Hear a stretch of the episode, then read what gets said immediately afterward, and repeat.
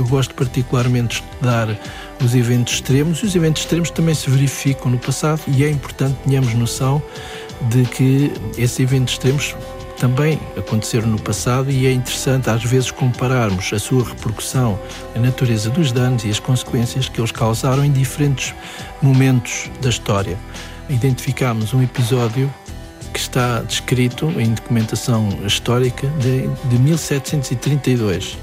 Uma trovoada que atingiu a área de Campo Maior e que, por infortúnio, um raio atingiu um armazém de pólvora na vila que motivou uma, uma explosão muito violenta e depois um incêndio. E uh, desse incêndio uh, resultou uma destruição muito significativa da vila de Campo Maior. Isto aconteceu em setembro de 1732. Há documentos que referem que mais de 200 pessoas terão morrido na sequência desse, desses uhum. incêndios uhum. causados por uma trovoada. Cá está. As trovoadas no século XVIII tinham consequências. Por exemplo, uma trovoada, que é qualquer coisa que é, que é perigoso, mas ao mesmo tempo exerce um certo fascínio, não é? Quem é o Senhor das Tempestades? Eu acho que a atmosfera é, é, fascinante, não é? Porquê? Existem fenómenos na atmosfera que captam a nossa atenção. No caso da precipitação, é extremamente importante, até pelos impactos que por vezes a precipitação gera. Pode ser causadora de danos, estar na origem de inundações, da ocorrência de cheias. Marcelo Fragoso vive entre os pingos da chuva, as trovoadas e as tempestades. Os fenómenos extremos captam um pouco a minha atenção e acho que é também um pouco pela repercussão, pelas consequências que eles podem causar penso que isso é algo que é bastante hum, importante, que, que conheçamos melhor. Há duas décadas que o investigador do Instituto de Geografia e Ordenamento do Território da Universidade de Lisboa lhes dedica toda a atenção aos fenómenos extremos. Os eventos extremos eu acho que são muito importantes do ponto de vista da sociedade e captam também a nossa atenção por vezes pelo caráter, digamos, excessivo que o comportamento da atmosfera pode tomar. Mas como é que sabemos quando é que um acontecimento meteorológico passa dos limites? A identificação de eventos extremos tem sempre por base o estudo da distribuição estatística dos valores de um determinado elemento do clima. É sempre um processo de identificação dos valores mais elevados ou mais baixos de um determinado elemento do clima. Por exemplo, no caso da temperatura, serão as temperaturas extremas das mínimas ou das máximas, por exemplo, podem ser selecionadas de acordo com a ultrapassagem de determinados limiares. E também é assim com a precipitação, ou com o vento, ou com as trovoadas, portanto, com o número de descargas elétricas. É um pouco esse o, o procedimento, pois varia, digamos, a técnica estatística e as medidas estatísticas que permitem, digamos, isolar essas ocorrências nas variáveis do clima. Temos estado a estudar eventos meteorológicos extremos para perceber se no passado. Eventos extremos no passado? Se é uma coisa só atual. Às vezes diz, ah, alterações climáticas, está a esta tempestade e aquela.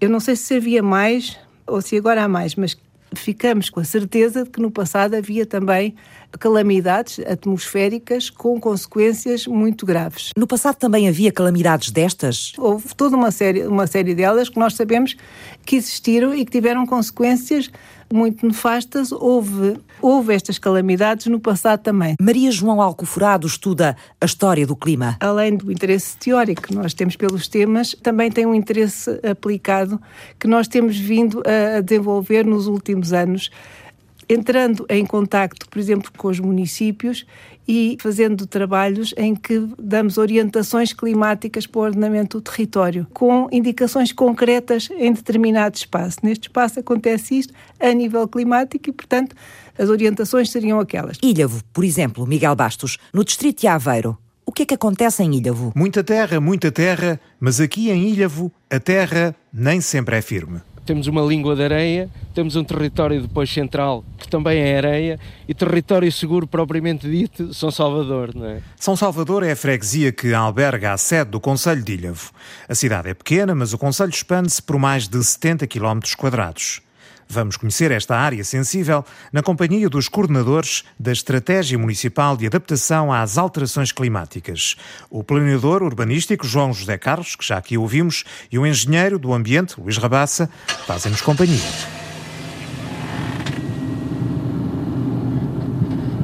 Portanto, agora estamos a ir em direção às praias. Às praias. Vamos à Costa Nova, onde, está, onde estamos a fazer uma intervenção ao nível intermunicipal, portanto, está sob gestão da Polis Litoral Ria da Aveiro, que é o reforço do cordão do NAR, eh, que é uma das tais medidas que antes de haver estratégia municipal de adaptação às alterações climáticas já estava a ser implementada. A Costa Nova fica a pouco mais de 10 km. É uma das duas praias do Conselho. A outra é a Praia da Barra. Para chegarmos à Costa Nova, vamos atravessar dois braços de rio. Exatamente. Estamos permanentemente em contato com a água. Isso mesmo. Por isso é que o município de Ilha também, se calhar, é um dos municípios mais sensíveis nesta matéria. Mais de 90% das opções de adaptação às alterações climáticas envolvem a linha de costa e a Ria de Aveiro. Percebe-se facilmente porquê. A frente lagunar do Conselho tem mais de 42 km. A linha de costa tem 7 km de comprimento. É uma língua de areia fininha, com menos de 2 km de largura, na zona mais larga, na zona mais estreita, tem pouco mais de 1 km. Pronto, estamos aqui já numa área uh, que já está intervencionada uh, com, antes e com a Estratégia Municipal de Adaptação às Alterações Climáticas é uma ação que tem sido feita com vários municípios, portanto não beneficia só o município de Ilha. Nós, por acaso, na nossa estratégia também deixámos várias opções de cruzamento com os nossos municípios à volta e, portanto, esta intervenção é uma intervenção que envolve o município de Ilhavo, de Vagos e de Mira, eh, que teve várias fases, nós estamos aqui na Costa Nova e teve várias fases de reforço cordão do nar, estamos a pisar um depósito de emergência. Proteger a costa do avanço do mar passa então pela colocação de areia, o que causa sempre algum espanto. Vocês têm sempre essa ideia de que ah, colocamos areia, mas ela depois vai para outras praias, então o que é que estamos a beneficiar? Não, nós estamos a repor o equilíbrio que foi desfeito, porque não estão a chegar cá os, os sedimentos que deveriam chegar e que as alterações climáticas, não sendo o principal responsável, expõem de uma outra forma que não expunham, se calhar, há uns anos atrás, ou não estaríamos, se calhar, tão sensíveis para estas questões. De acordo com a ficha climática do Conselho, o nível médio da água do mar pode subir de 26 a 82 centímetros até 2100. As previsões mais pessimistas referem, no entanto, que pode ultrapassar 1 metro, 1 metro e 10. Reforçar as dunas é fundamental, o que passa também pela colocação de vegetação autóctone. É morganheira. Morganheira? Sim, das areias depois temos o estorno, o estorno é sempre mais, que se vê, sim. Um eh, esta intervenção de, de, colocação de paliçadas, dos regeneradores lunares, também é uma intervenção que esteve, que está ao abrigo desta, desta ação ampla de reforço dos cordões lunares. Nesta zona já se acumulou mais de um milhão e meio de metros cúbicos de areia, mas a alimentação artificial das dunas tem de ser uma rotina que espera apenas a regulamentação do Ministério do Ambiente. Aqui na Costa Nova, o mar já ameaçou as casas mais do que uma vez. Na Praia da Barra também. Aponta-se muitas vezes o dedo à especulação urbanística. Houve erros no passado, defende João José Carlos, mas estes núcleos urbanos estão consolidados e não vão crescer mais. Estamos a falar de aglomerados uh, muito antigos, Portanto, não há aqui loucuras nenhumas de expansões ou de querer ir para cima da ria ou do mar. Ou do... Portanto, há um equilíbrio muito grande, uma consolidação de perímetros urbanos que resultou desse amadurecimento e de cotas que não são loucuras nenhumas. Mas houve loucuras, não houve? Uh, haverá sempre uh, os anos 70, uh, dos anos 70 aos anos 90, acho que sim. Não é fácil atribuir responsabilidades ao homem ou à natureza nos processos de erosão costeira. A costa atlântica é por si só muito dinâmica. A intervenção humana no Porto de Aveiro também não ajuda. As alterações do clima vieram complicar ainda mais o equilíbrio desta zona. Foi o que aconteceu, em 2011, no Conselho Vizinho de Vagos. A chuva e o vento forte juntaram-se ao mar revolto e a um pico de maré. Foi a tempestade perfeita. A linha de costa rompeu e o mar juntou-se com a ria para espanto de todos. Tudo indica, de resto, que estes fenómenos vão ser cada vez mais frequentes. Mas isso fica para uma próxima conversa. Conversamos então mais adiante, Miguel, sobre as estratégias locais para mitigar e adaptar o território ao impacto das alterações climáticas. Sem conhecer exatamente o embate que elas podem provocar, os municípios partilham a preocupação de que as mudanças projetadas do clima são a maior ameaça ambiental do século. Foi particularmente rigoroso o inverno que acabamos de deixar. Os grandes temporais do Atlântico atiraram de encontro às costas portuguesas navios de carga como o Siva e fizeram naufragar muitos barcos de pesca. Mas a catástrofe mais terrível foi o ciclone do dia 15 de fevereiro. O ciclone derrubou milhões de árvores em todo o país e destruiu em grande parte a rede de comunicações. 15 de fevereiro de 1942. Portugal vive um dos fenómenos extremos mais violentos desde que há registros meteorológicos. Quando é que começámos a anotar o tempo que fazia, Maria João Alcoforado? A partir da altura em que também os instrumentos são inventados, não é? É preciso que Galileu invente o precursor do termómetro, que o Torricelli faça um barómetro, portanto é preciso que esses instrumentos se vão desenvolvendo para que as observações se possam ir, uh, ir fazendo. Em meados do século XIX, e antes dos aparelhos que medem os elementos do clima, como é que sabíamos o tempo que fazia? Através de quê? De documentos escritos pelo homem ao longo do tempo, não com o objetivo de dizer à posteridade como é que tinha sido o tempo ou, ou o clima, mas porque o clima era importante para eles ou para as suas atividades, ou no caso de calamidade, esses documentos são assim que aparecem. Portanto, não são feitos propositadamente, como agora fazemos as observações meteorológicas para dar esta informação, eram feitos porque o tempo atmosférico era importante. Foi assim que a geógrafa da Universidade de Lisboa se atirou à missão de reconstituir a história do clima português. No início do século XXI, a ciência queria organizar a história europeia do clima. Mas Portugal tinha o trabalho todo por fazer. Encontramos um diário muito interessante do fim do século XVII e início do século XVIII. Era um diário de um habitante de Lisboa, que era leigo, às vezes eram os eh, eclesiásticos que faziam, mas este não era, e no fundo ele escrevia um bocado os fediverres de Lisboa, portanto, quando é que chegavam uma princesa, havia um casamento, depois havia um batizado, e cada vez que havia acontecimentos desses, faziam, por exemplo, obras na cidade para receber o príncipe, portanto, se chovia muito era um problema, e de modo que, portanto, ele apontava, foi uma maçada, choveu, e, e temos informação que choveu deste dia até aquele dia temos informação de, de, de, temperaturas muito baixas ou de falta de chuva, por exemplo, a partir desses dados, temos a certeza que em 1693, 94, não choveu praticamente durante todo o ano, choveu no dia de São João. E há várias fontes que dizem, que dizem o mesmo. O diário deu início à investigação. A equipa de Maria João reconstituiu a história do clima português entre finais do século XVII e meados do século XVIII na região centro, entre Lisboa e Évora, a partir de observações feitas por particulares. E é interessante que eram feitas por militares, militares que vinham reorganizar o exército português, militares alemães, dois, Pretórios e o Schultz. Depois houve um professor de física que fez observações durante cinco anos em Mafra, sempre, todos os dias. Ele não dizia a hora, punha manhã, tarde e noite, mas com aparelhos aferidos como deve ser. Eles tinham contacto com academias das ciências do estrangeiro e tinham aparelhos construídos para eles, como deve ser, afaridos, etc. E isso estava tudo escrito, com muito pormenor. Onde mais é que os investigadores foram buscar dados para reconstituir o clima? As cartas. Cartas? A professora Sandra Avô fez um trabalho de cartas do padre António Vieira, quando ele teve de residência fixa em Coimbra, no século XVII, e durante dois anos consegue reconstituir o tempo. Porquê? Porque quando chovia, as estradas estavam enlameadas e ele não recebia correio.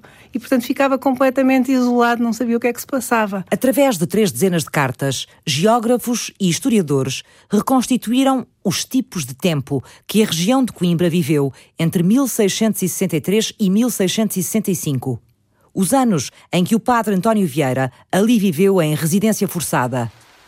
Na última, antes de ser preso pela Inquisição, o padre conta que o ano tinha trazido muita fome e que ainda se temia maior se as chuvas, intensas e prolongadas, continuassem. Há fontes eclesiásticas, por exemplo, há uma procissão que no dia de São Sebastião, que é 20 de janeiro, e que se chovia muito não podia ter lugar. Então escreviam, devido às chuvas de tempestivas durante todo o mês de janeiro, etc, etc, a procissão foi adiada. Por exemplo, Portanto, havia estas, estas informações e havia outra coisa que, que é mais interessante, que eram procissões ou cerimónias feitas para o tempo, para, para, para tentar influenciar o tempo. São as chamadas pró-plúvia, em tempos de seca eram as procissões pró-plúvia, em tempos de precipitações intensas eram as procissões pró-serenitate, portanto aquelas calamidades eram vistas como um castigo divino, não é? Exato. E portanto havia que tomar providências.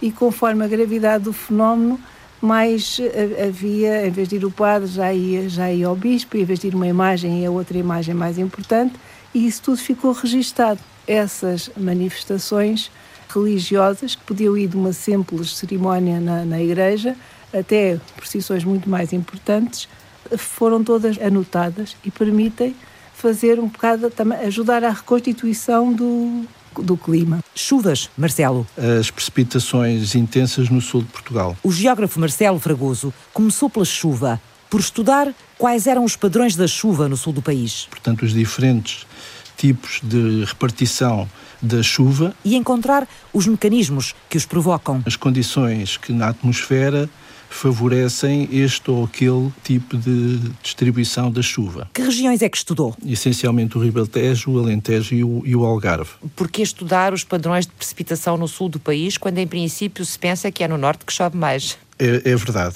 Para já, o, pronto, o sul do país é, é, praticamente, é menos, mas é aproximadamente metade do, do território, portanto é um, ainda é uma área bastante vasta e, por outro lado, é uma região que tem diversidade, tem algumas montanhas, do ponto de vista do comportamento da precipitação, tem alguma singularidade em relação ao conjunto do território de Portugal continental. E, sobretudo, o Algarve tem, de facto, uh, aspectos que o distinguem, digamos, no, no conjunto do, do, território português, no que se refere, a, sobretudo, à ocorrência de episódios de precipitação intensa. O que é que queria saber? O que se passa é que, em muitas situações em que chove em Portugal, há relativamente poucos uh, contrastes, mas noutras situações não acontece assim.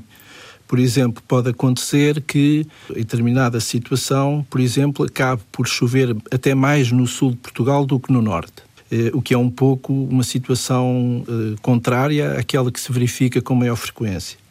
E por outro lado, também há situações em que a chuva se concentra mais no espaço e pode realmente uh, essa, essa chuva ir uh, incidir numa região mais restrita do território. E, portanto, foi isso que eu me interessei.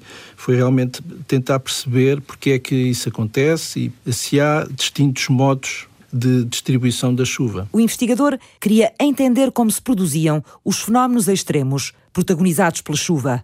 E o que é que encontrou, Marcelo? Essencialmente encontrei três padrões diferentes um em que a chuva, quando atinge o sul do país, ocorre uh, essencialmente no, no Ribatejo e no Alto Alentejo, e outros casos, outras situações em que, pelo contrário, a chuva, estou a falar sobretudo de eventos em que a chuva é mais abundante, digamos, em que esta afeta mais o Algarve, e em alguns casos mais as regiões do Algarve Ocidental, noutros mais as regiões do Sotavento Algarvio. Como é que chegam a estes padrões? As chuvas uh, podem ser estudadas em relação a diferentes escalas de tempo. Habitualmente, a escala de análise temporal de trabalho é a escala diária. Quer dizer que nós estudamos o comportamento da precipitação que é registada num período de 24 horas. Passava, sobretudo, por um trabalho amoroso que correspondia a recolher dados, e a compilá-los e depois a constituir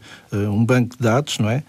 Uh, mas uh, mais recentemente nós já temos em Portugal, digamos, essa tarefa muito facilitada, porque estes dados presentemente já se encontram compilados e assimilados em grelhas regulares. Por exemplo, para a precipitação, nós já temos um período superior a 50 anos, com dados diários, e para todo o território de Portugal continental, acessíveis numa malha relativamente densa de pontos, não é? Numa, numa grelha. Quando Marcelo Fragoso começou a estudar os padrões da chuva no sul do país, tinha 15 anos da história da chuva em registros. Hoje, o banco de dados já quase triplicou.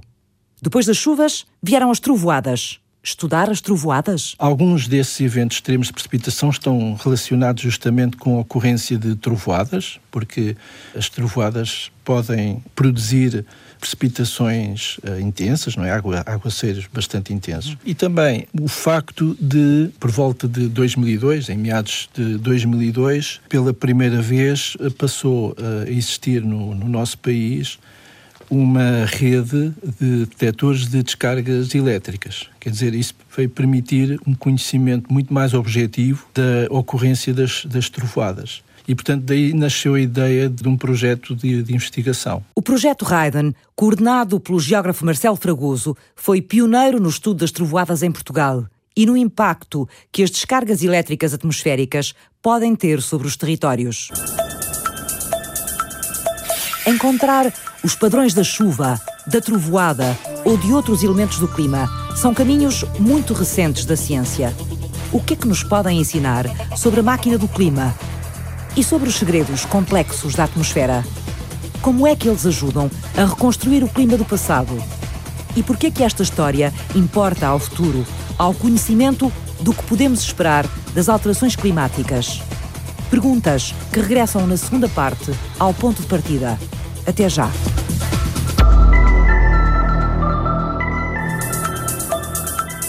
Havia o gosto pela geografia. Foi uma espécie de deslumbramento. Marcelo Fragoso seguiu. Inicialmente com a geografia toda, depois cada vez mais com a geografia física e depois finalmente mais com a climatologia. E no clima, os fenómenos meteorológicos extremos são o que mais diz ao investigador. As chuvas intensas, as trovoadas. Felizmente, na maior parte dos casos, as trovoadas não causam danos. Os raios vão cair em locais eh, desabitados, ou as trovoadas não são severas sequer. Com o projeto Raiden, Marcelo fez o primeiro mapa das trovoadas. Mas é muito importante que, de facto, tenhamos noção sobre os efeitos do conjunto de todas elas. Como é que as trovoadas variam no território nacional e porquê? E isso é realmente muito importante para também depois saber as recomendações a dar e também em função daquilo que está exposto, das populações e dos bens ameaçados pelo potencial destruidor das trovoadas. Tratava sobretudo de termos um melhor conhecimento sobre os padrões espaciais da ocorrência das trovoadas com base nos registros das descargas elétricas e os ritmos também temporais, ou seja, perceber como é que ao longo do ano as, as trovoadas ocorrem, ao longo do dia e também ao longo do, dos anos. Foi possível basear a investigação em sete anos de observações. São os objetivos do Raiden, o projeto de investigação coordenado por Marcelo Fragoso no Centro de Estudos Geográficos da Universidade de Lisboa foi preciso esperar pela instalação da Rede Nacional de Detecção de Descargas Elétricas para começar a estudar o fenómeno. Esta rede foi instalada em meados de 2002. Ela é composta por eh, quatro detectores de descargas elétricas distribuídos por Portugal continental, um em Braga, outro em Castelo Branco, outro em Alverca e outro em Olhão. Portanto, eles têm um, alcance suficiente para, em conjunto com também detectores já em território espanhol, mas cujo alcance também se prolonga pelo nosso, pelo nosso território.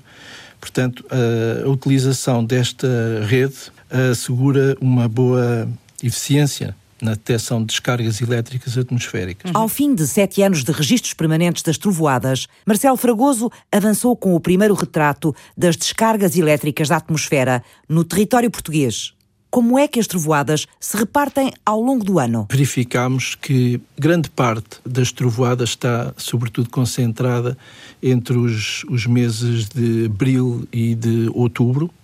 Quer dizer que nós temos em Portugal um período de menor atividade das trovoadas, embora elas também possam acontecer, mas no inverno há relativamente poucas trovoadas.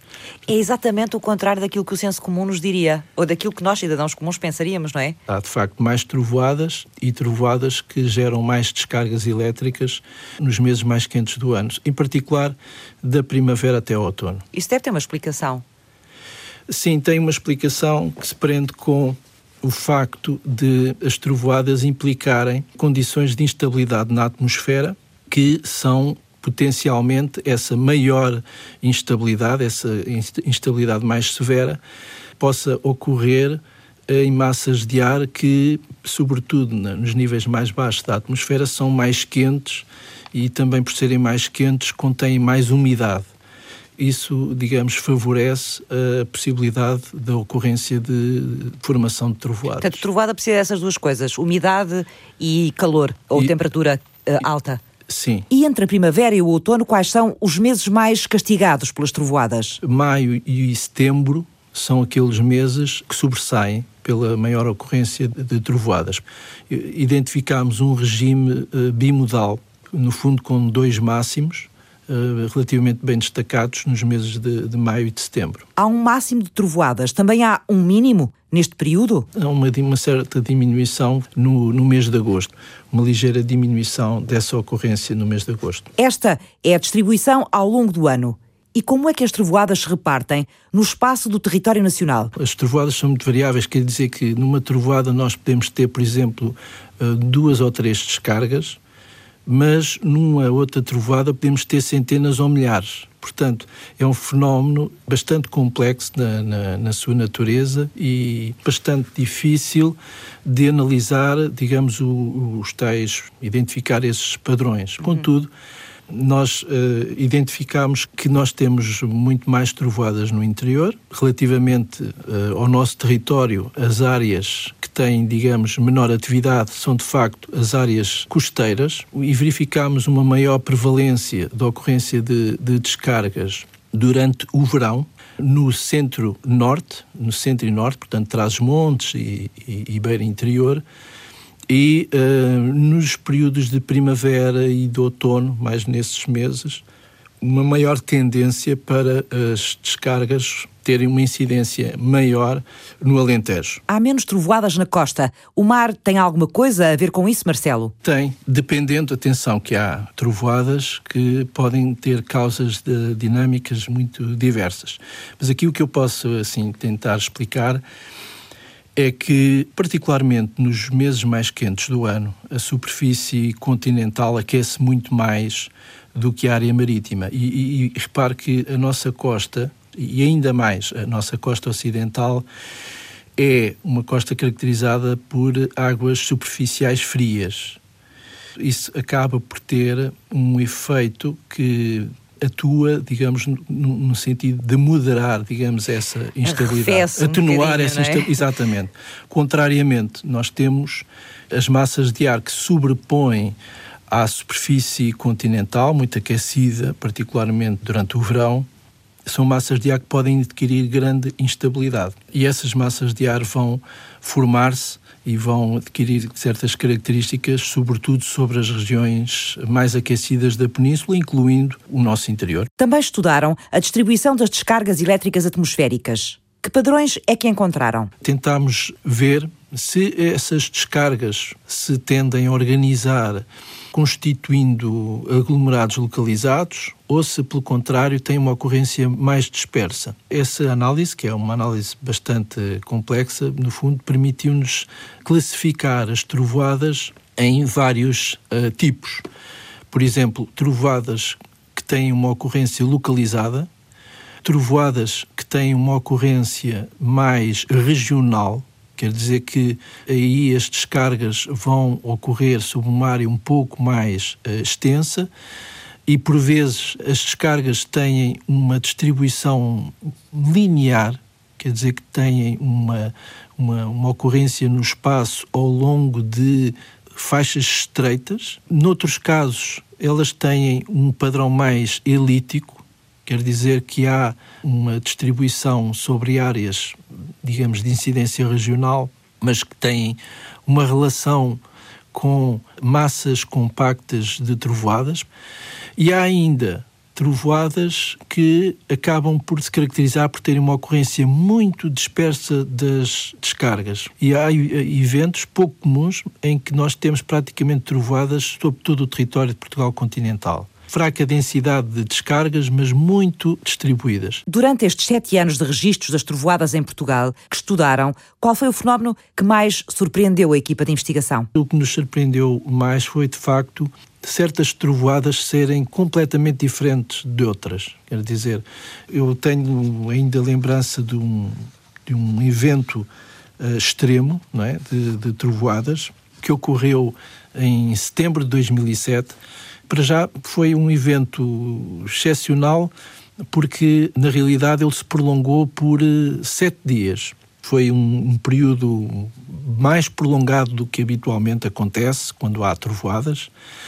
E, por outro lado, ocorreu um número excepcional, não é? Na nossa amostra foi um evento diferente de todos os outros e em que ocorreram mais de 16 mil descargas elétricas atmosféricas. Isso aconteceu em, em setembro de 2007.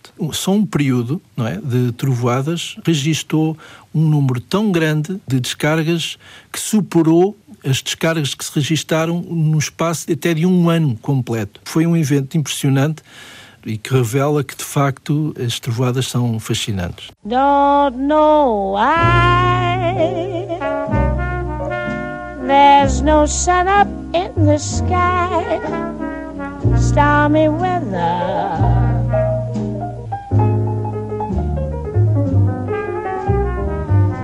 Keeps raining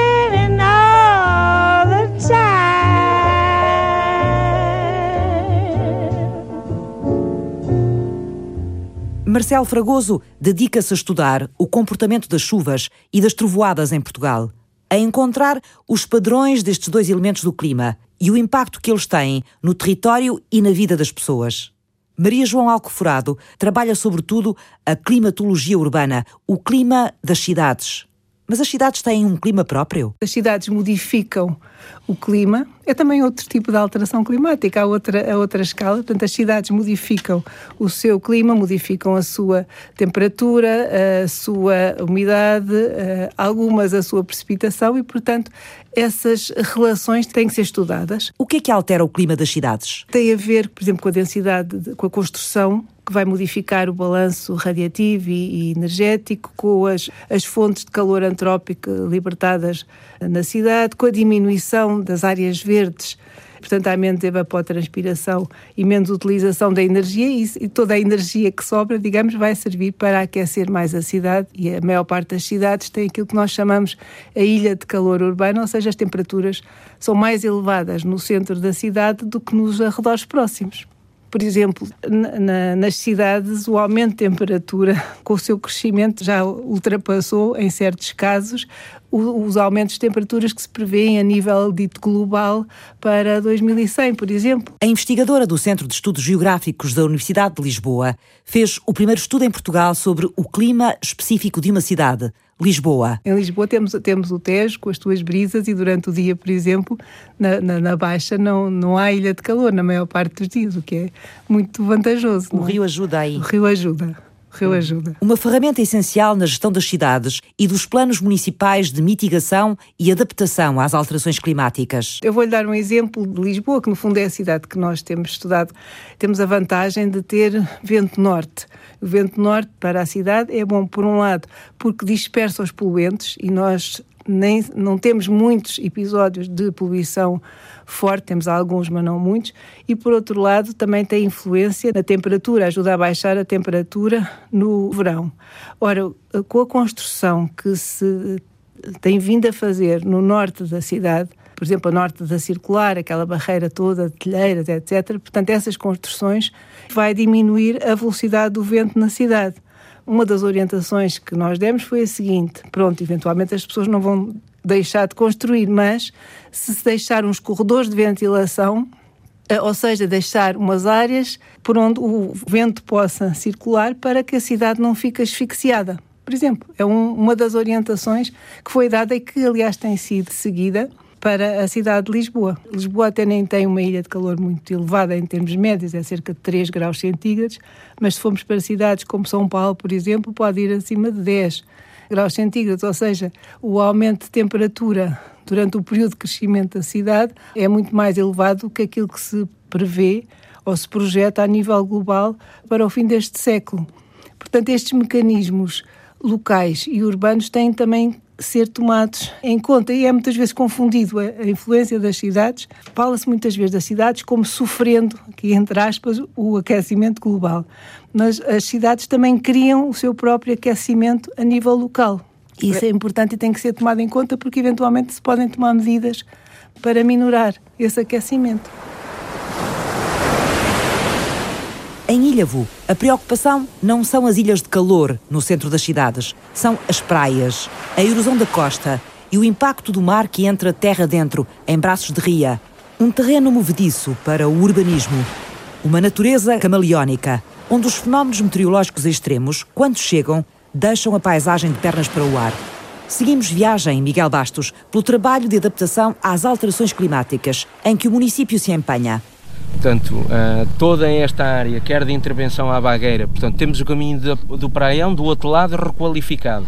Temos esta estrada da, da, da, Costa Nova Bagueira requalificada. Portanto, temos aqui um ginásio a céu aberto fantástico. De volta à estrada, com o planador urbanístico João José Carlos e o engenheiro do ambiente Luís Rabassa, percorremos a via que liga a Praia da Vagueira, no Conselho de Vagos, à Praia da Barra, no Conselho de Ilhavo. O ginásio de que fala o planeador é também uma zona de proteção.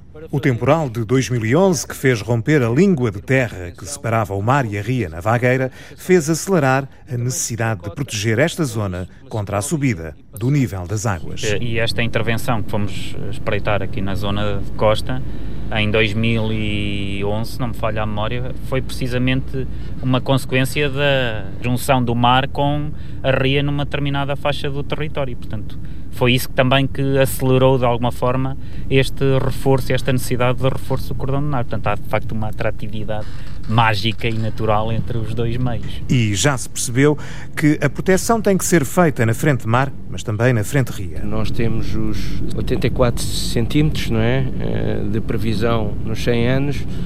Alguns estudos já apontam para em 2100 haver uma subida do nível médio das águas superior, pode chegar a um metro ou até passar. Mais à frente, no Rio Boco, outro braço da Ria de Aveiro, no Conselho de Ilhavo, paramos junto ao Cais dos Pescadores. É mais uma zona onde as inundações são frequentes, num dos principais acessos à cidade. O que estava previsto era esta intervenção deste cais e, portanto, o enrocamento terminava ali, onde está aquele murete. Está ali um restaurante que tem um boi à porta, quando passarmos lá é um, um restaurante brasileiro, e costumávamos dizer, volta e meia o boi molhava aos pés, porque a água, os picos de maré aqui fortes, com a tal ventania, com o tal... Uh, a chuva intensa provocava inundação nesta área. Aqui já estava previsto um enroncamento no âmbito do programa Polis da Ria, mas com os dados já recolhidos pela Estratégia Municipal de Adaptação às Alterações Climáticas, resolveu-se prolongar o enroncamento. Do outro lado da ponta, em direção à Vista Alegre, também será necessário intervir. As casas estão abaixo da linha d'água e esta é a prova, defendem os dois técnicos, de que a água não para de subir nesta zona. Esta passou a ser a nossa zona sensível, já, aliás já vemos aqui. É? Estamos também em pico de maré, com certeza, mas se hoje fosse um dia de, de um, um fenómeno atípico em termos climáticos, da tal chuva constante e forte num período de tempo, com certeza queríamos o galgamento das margens e, e teríamos aqui água na estrada. Mesmo nas zonas de esteiros, a situação é semelhante. A terra parece firme, mas afinal não é. De repente, em dias de chuva forte e picos de marés, a água galga as margens e invade as estradas e casas. Os dados recolhidos pela Câmara Municipal nos últimos 25 anos, conjugados com as projeções no âmbito da Estratégia Municipal de Adaptação às Alterações Climáticas, apontam, por um lado, para uma diminuição da precipitação média, mas, por outro, para um aumento de fenómenos climáticos mais extremos, com chuvas intensas e ventos fortes. A estratégia do município já foi definida. Segue-se um plano de ação que serve para detalhar o tipo de intervenções e que estará concluído dentro de um ano, um ano e meio.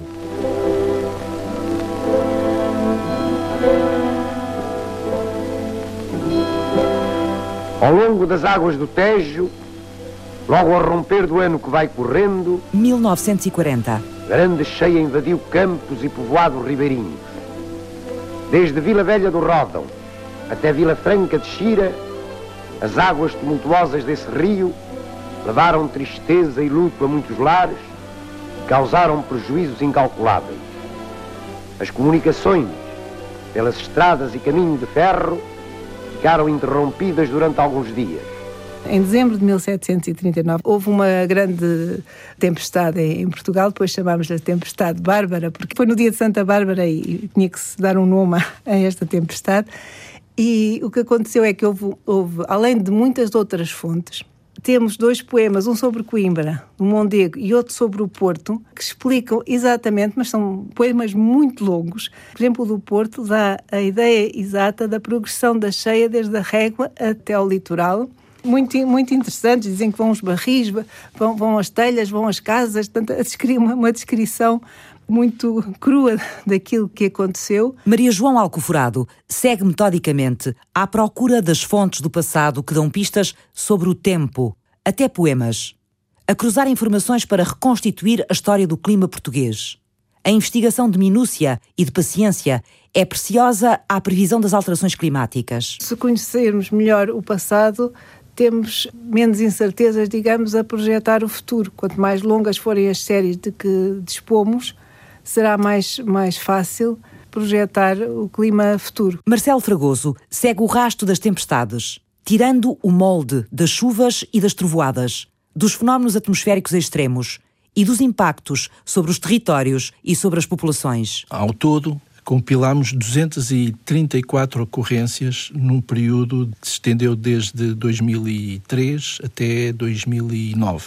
De facto, vimos que havia consequências do impacto das descargas elétricas, mas noutros casos as consequências estavam ligadas com um outro fenómeno que está associado às trovoadas, que é o granizo. Porque nas mesmas nuvens responsáveis pelas descargas elétricas, elas também têm o potencial de produzir granizo, e o granizo é também um fenómeno que produz danos o território de Portugal continental é um território de baixa atividade de trovoadas. Mesmo no contexto da Península Ibérica, e mais ainda se compararmos a ocorrência de trovoadas em Portugal com o que acontece, por exemplo, na bacia do Mediterrâneo e particularmente nos países europeus da margem do, do Mediterrâneo, nós somos um território de relativa, relativamente baixa atividade de trovoadas, em que temos uma densidade que está bem abaixo de uma descarga elétrica atmosférica por quilómetro quadrado por ano, que é um pouco a unidade para efeitos de comparação, quando se compara uma região com outra, menos de uma descarga por quilómetro quadrado por ano. Por exemplo, o norte da Itália, a região dos Alpes e a Eslovénia, a Croácia, por exemplo, em toda essa região, nós temos mais de 200 dias com trovoada por ano. É? Em termos de densidade de descargas, também mais de 20 por quilómetro quadrado por ano. Há um conhecimento científico e desse aumento do conhecimento científico acaba por também se refletir numa melhor eh, consciencialização também da, da população em geral e de uma resposta mais adequada relativamente a, a eventos que possam assumir algum tipo de perigo.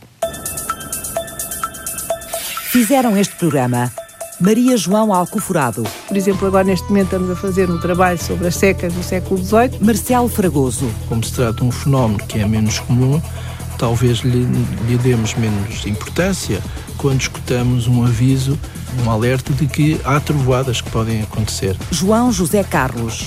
Luís Rabassa. Temos a sensação que as temperaturas estão mais elevadas, temos a sensação que os, as tais cheias centenárias já estão com outra periodicidade, mas temos que ter, de facto, esse registro, temos que monitorizar, temos e é isso que, obviamente, queremos, queremos fazer. Miguel Bastos esteve em reportagem. Francisca Alves fez o apoio à produção. David Oliveira cuidou da pós-produção áudio. Eduardo Maio realizou e apresentou. E é importante tenhamos noção de que esses eventos extremos também aconteceram no passado e é interessante às vezes compararmos a sua repercussão, a natureza dos danos e as consequências que eles causaram em diferentes momentos da história.